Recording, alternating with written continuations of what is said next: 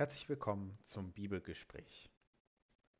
Wir befassen uns im Moment mit den sogenannten Pastoralbriefen.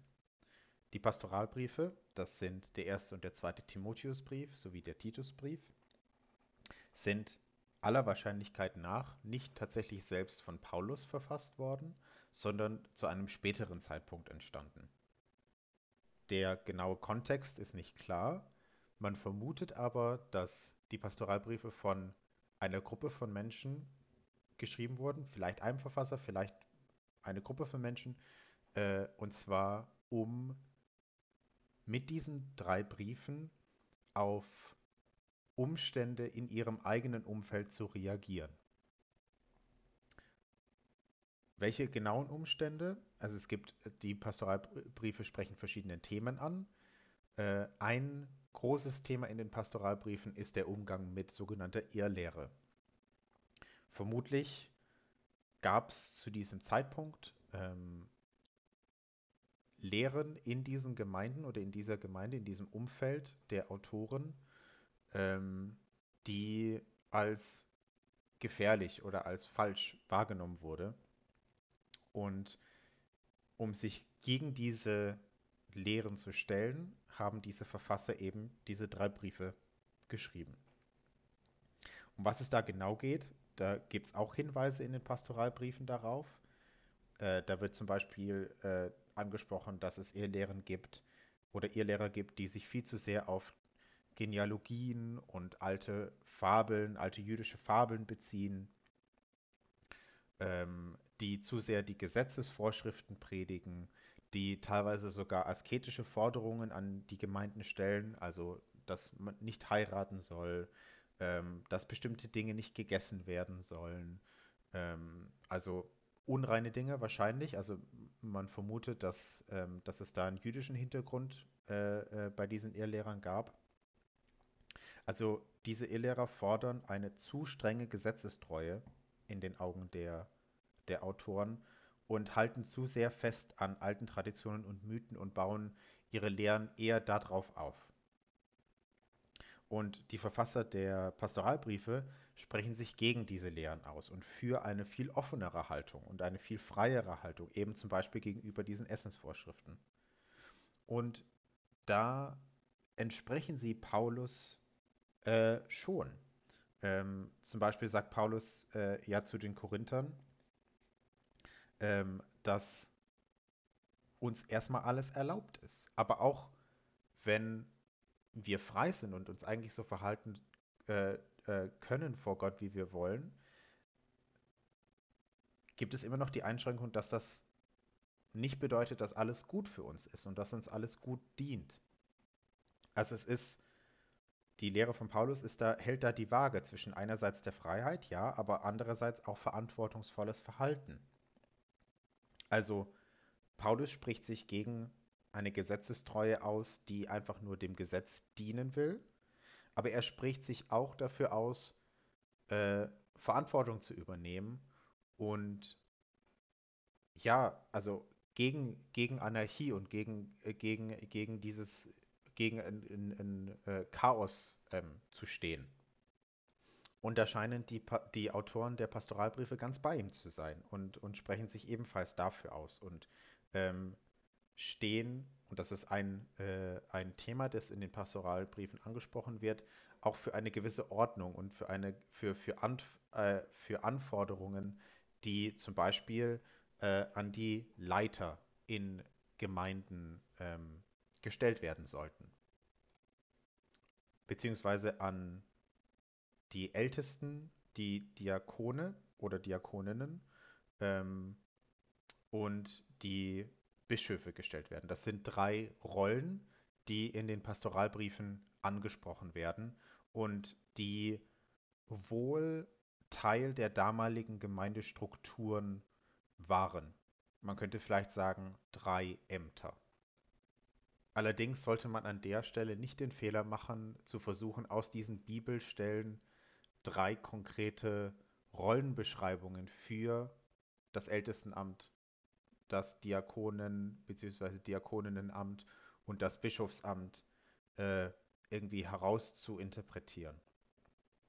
denn es ist ziemlich klar, dass die Strukturen bzw. die Ämter und die Aufgaben ähm, noch sehr im Entstehen und, und äh, im Entwickeln sind. Also die Ämter bilden sich in der Zeit der Abfassung dieser Briefe noch aus. Heutzutage sind Diakone zum Beispiel ähm, und Diakoninnen oft eher soziale Dienstfelder. Also die, die Diakonie ähm, beziehungsweise ähm, das, das, das Feld der Diakonie innerhalb der Theologie hat eigentlich sehr viel mit Sozialtheologie zu tun. Also es sind sehr, äh, es ist ein sehr ähm, sozial, ähm, soziales ähm, Arbeitsfeld. Aber das Wort Diakon beziehungsweise äh, die, die Diakone im damaligen Sprachgebrauch, da, das hatte eher was mit Stellvertretung zu tun. Ähm, ein Diakon damals war ein Stellvertreter, der für eine begrenzte Zeit für eine bestimmte Aufgabe verantwortlich war äh, und von entweder einer Person oder einer Gruppe von Menschen zu dieser Aufgabe berufen wurde. Und in den Pastoralbriefen ist das relativ ähnlich. Ähm, Timotheus wird zum Beispiel von Paulus, aber eben auch von der Gemeinde von Timotheus als Diakon eingesetzt mit der Aufgabe, die gute Nachricht von Jesus zu verkünden. Also ein Diakon ist in, den, in der damaligen Zeit, beziehungsweise in diesem speziellen Kontext, ähm, ein Mensch, der für eine bestimmte Aufgabe, ähm, dem eine bestimmte Aufgabe für eine gewisse Zeit übertragen wird.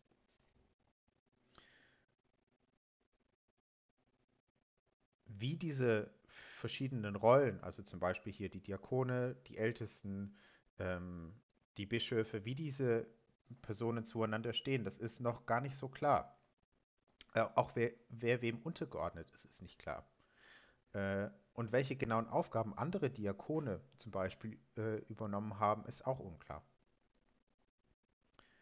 Es war aber höchstwahrscheinlich ein allgemeiner Begriff, der sowohl für Männer als auch für Frauen verwendet werden konnte, die eben ganz bestimmte Aufgaben für die, für die Gemeinde äh, übernommen haben.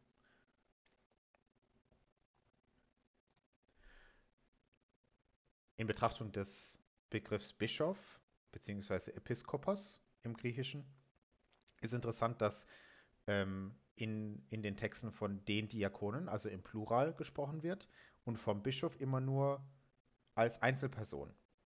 Der Bischof scheint sowas wie eine Aufseherperson, ein Aufseher gewesen zu sein. Äh, und die Aufgabe des Bischofs wird in den Pastoralbriefen als eine sehr große Aufgabe mit sehr viel Verantwortung bezeichnet. Und vielleicht hat er damals schon auch übergemeindliche Aufgaben übernommen und Verantwortung übernommen, das ist nicht so klar. Das ist aber das, wohin sich das Bischofsamt dann langfristig natürlich entwickelt. Und auch die Älteste, die Ältesten sind im Plural genannt. Ähm, die Ältesten, das äh, äh hat sich wahrscheinlich aus ähm, der jüdischen Tradition heraus entwickelt wo es auch in den Synagogen einen sogenannten Ältestenkreis gab. Das waren äh, normalerweise tatsächlich die einfach vom Alter her ältesten ähm, äh, Männer in der Synagoge, die eben der Synagoge quasi vorgestanden haben und so etwas wie eine Synagogenleitung oder eine Gemeindeleitung gebildet haben. Aber auch da, also die genaue Hierarchie zwischen diesen drei äh, Dienstbereichen Bischof, Älteste, Diakone, das ist, das ist gar nicht so klar. Man könnte sich vorstellen, vielleicht war der Bischof als Einzelperson sowas wie der Vorsteher der Ältesten, also sowas wie ja ein Gemeindeleiter in der Gemeindeleitung. Äh, vielleicht stammt das Konzept der Ältesten als Gemeindeleitung aus, aus, dem jüdischen Hintergrund und das Konzept der Gemeindeleitung in der Einzelperson im Bischof aus der hellenistischen und vielleicht findet sich hier in diesen Briefen der Versuch, beide Leitungskonzepte quasi zu, zu verbinden. Ähm, also es ist unklar, wie die Rollenverteilung ist, es ist unklar, ähm, was mit diesen Aufgaben gemeint ist, aber es ist deutlich, dass es sich alles noch in der Entwicklung befindet. Und die Art und Weise, wie Gemeindeleitung funktioniert, beziehungsweise Leitungsaufgaben in der Gemeinde aussehen, hat sich seit damals bis heute immer wieder verändert und immer weiter verändert. Das Leitungsprinzipien heute finden sich zum Beispiel in unserem baptistischen Kontext in den sogenannten Baptist Principles. Das sind äh, Grundlagenwerte, die in den Baptistengemeinden wichtig sind. Ähm, und auch die Baptist Principles setzen ihre ganz eigenen ähm, Schwerpunkte, wenn es um Fragen der Gemeindeleitung geht. Zum Beispiel ist in den Baptist Principles ganz entscheidend, dass die Ortsgemeinde unabhängig ist. Also dass es eben keine übergemeindlichen hierarchischen Strukturen gibt, sondern dass die Gemeinde vor Ort das höchste Gremium, die höchste Entscheidungsgewalt hat. Man ist einerseits eben lokal organisiert, aber schon auch überregional vernetzt und will gemeinsam zusammenarbeiten, aber es gibt eben keine hierarchischen Überbaustrukturen. Ein anderes wichtiges Prinzip ähm, in, in Leitungsfragen heute in den Baptist Principles ist äh, das sogenannte allgemeine Priestertum aller Glaubenden. Also, dass es keine Ämterhierarchie gibt, sondern dass wir alle untereinander Geschwister sind und wir alle untereinander von, voneinander lernen können. So sind die Pastoralbriefe heute ähm, Inspiration dazu, über Leitung nachzudenken und wahrzunehmen, ja, die Frage von Leitung und Leitungsstrukturen hat sich damals in der Entwicklung befunden und befindet sich ja heute noch in der Entwicklung. Und wir können heute immer noch darüber nachdenken, ja, wie kann Gemeindeorganisation am besten funktionieren?